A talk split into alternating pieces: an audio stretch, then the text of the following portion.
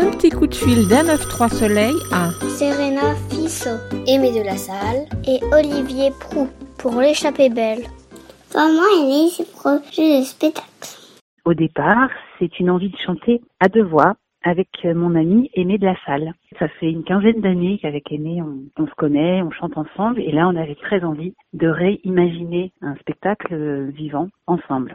Nous nous sommes amusés d'abord à composer des mélodies sur des poèmes qu'on aimait, puis à imaginer des arrangements à deux voix avec des petits instruments. Et puis, euh, on avait besoin d'une histoire cadre pour les relier. Et c'est vraiment avec l'arrivée de Olivier Prou, euh, le metteur en scène du spectacle, que l'échappée belle a, vu le jour. Ben, il nous a aidé à, à mettre de l'ordre dans les poèmes et à, surtout à, à trouver le fil conducteur de notre histoire. Immobile, puisqu'on est enfermé dans une voiture en plein embouteillage, avec euh, pour seul échappatoire euh, nos imaginaires, nos voix, nos corps et nos bulles de rêverie. Quel moment du spectacle préférez-vous?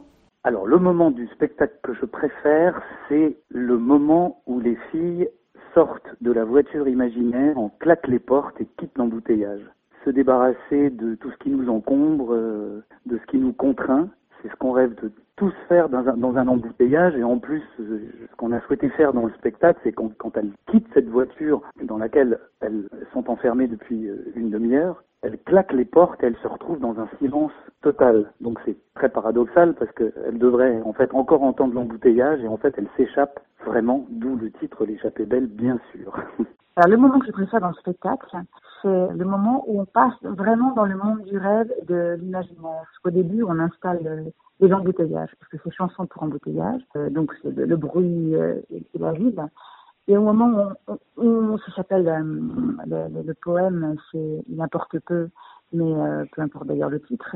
Mais on passe vraiment dans un monde féerique et on rentre toutes les deux, Serena et moi, à chanter, à chanter ça. La lumière aussi joue beaucoup, la mise en scène d'Olivier Prou J'adore le moment où Aimé et moi, on dessine sur le pare-brise imaginaire des formes géométriques avec nos doigts en chantant le poème Musique de Maurice Carême, que j'ai donc mis moi en musique. J'aime ce moment parce qu'il y a comme une lévitation à ce moment-là du spectacle. C'est euh, un moment un peu suspendu, alors certaines personnes du public peuvent à ce moment-là décrocher un peu parce qu'il y a une lenteur, mais si on réussit vraiment à rentrer avec nous dans cette poésie, alors on est embarqué et on devient l'enfant qui écrit lui-même de la musique sur la buée des vitres. Et j'adore ce moment parce que quand les enfants sont embarqués avec nous, ils essayent eux-mêmes de refaire les rectangles, les triangles qu'on dessine. Et donc, il y a une sorte de mystère comme ça qui se fait entre nous et le public. Avez-vous un souvenir de tournée? C'est quand on sort de, de, de scène et qu'on va retrouver des enfants à la sortie pour vendre le livre, peu importe, et pour dire bonjour. Les enfants nous touchent et, et se demandent si on est des vraies dames. parce qu'évidemment, ils nous ont vus peut-être en chair et en os, mais sur scène. Mais quand on vient vers eux, on devient leur grande sœur, ou leur tante, ou leur maman. Ils n'osent pas s'approcher de nous, ils nous touchent et ils voient bien qu'on est, qu'on est vivante et qu'on est très comme eux.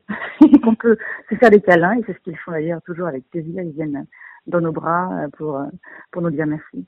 Ce que j'ai adoré sur ce spectacle, c'est le jour où j'ai pu vivre le spectacle en latéral. C'est-à-dire que moi qui fais de la mise en scène, je ne suis pas au plateau, et c'est regarder le spectacle depuis les coulisses, à court ou à jardin, en passant parfois pendant la représentation derrière le rideau de fond, et de voir tout ce qui a été fait, préparé, ce qui est joué en direct pour des gens qui sont devant, de le voir en latéral. On voit complètement autre chose et c'est fascinant.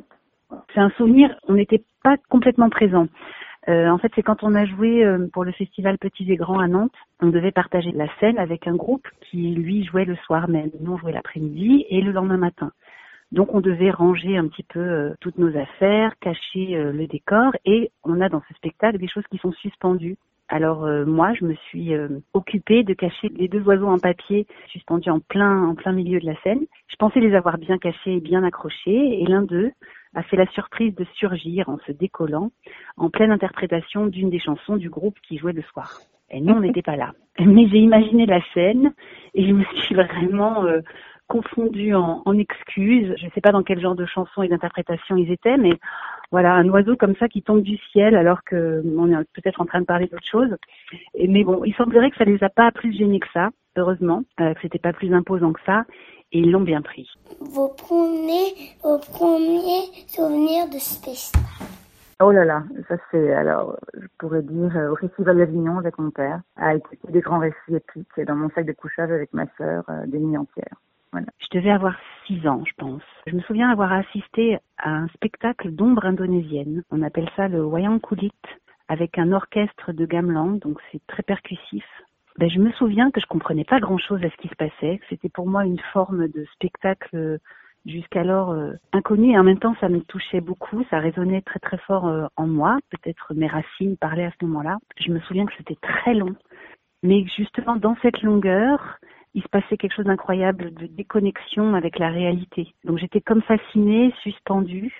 C'était euh, quelque chose à la fois très enraciné et en même temps quelque chose que je comprenais pas trop, mais une fascination. Alors c'est pas tout à fait un souvenir de spectacle, c'est un souvenir de concert. Je me souviens que mes parents m'avaient emmené, je ne sais plus si c'était à la salle Playel ou ailleurs, à vrai dire je ne me rappelle pas du lieu. Mais il y avait un orchestre symphonique.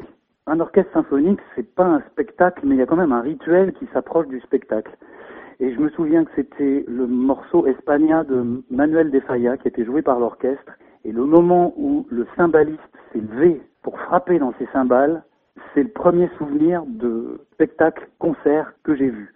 Et ça m'a beaucoup amusé parce que quelques années plus tard, quand j'ai vu le film de Hitchcock, euh, L'homme qui en savait trop, il y a un moment absolument crucial euh, dans le suspense qui se passe quand le cymbaliste va se mettre à jouer. Donc euh, j'ai retrouvé ça plus tard et c'est peut-être aussi la raison qui fait que ce premier souvenir m'est revenu.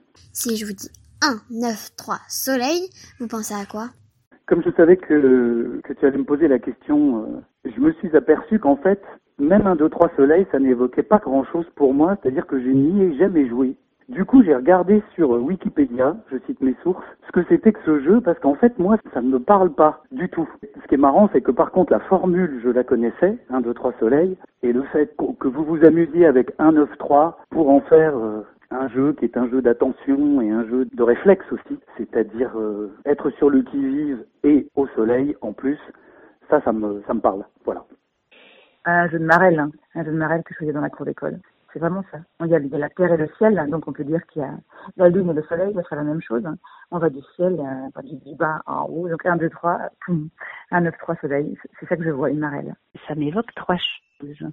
Euh, le jeu, évidemment, auquel moi j'ai souvent joué quand j'étais petite et auquel je joue encore beaucoup avec mes deux enfants. Un jeu où l'immobilité est difficile à gérer et où du coup les barres de rire sont inévitables. Ça m'évoque mon département puisque j'habite à Montreuil et ça m'évoque aussi ben, évidemment ce festival jeune public qui m'a déjà invité avec d'une île à l'autre, pour lequel je suis ravie et honorée de revenir avec les Belle. Et pour moi, un 9-3 Soleil, c'est toute une équipe très dynamique de personnes qui sont engagées pour que le jeune public et le très jeune public puissent continuer à voir, à vivre, à entendre des choses de qualité et pour ne pas cesser d'éveiller les petites oreilles au spectacle vivant. Donc euh, voilà, moi on ne peut pas s'en passer de structures comme ça et de festivals comme ça.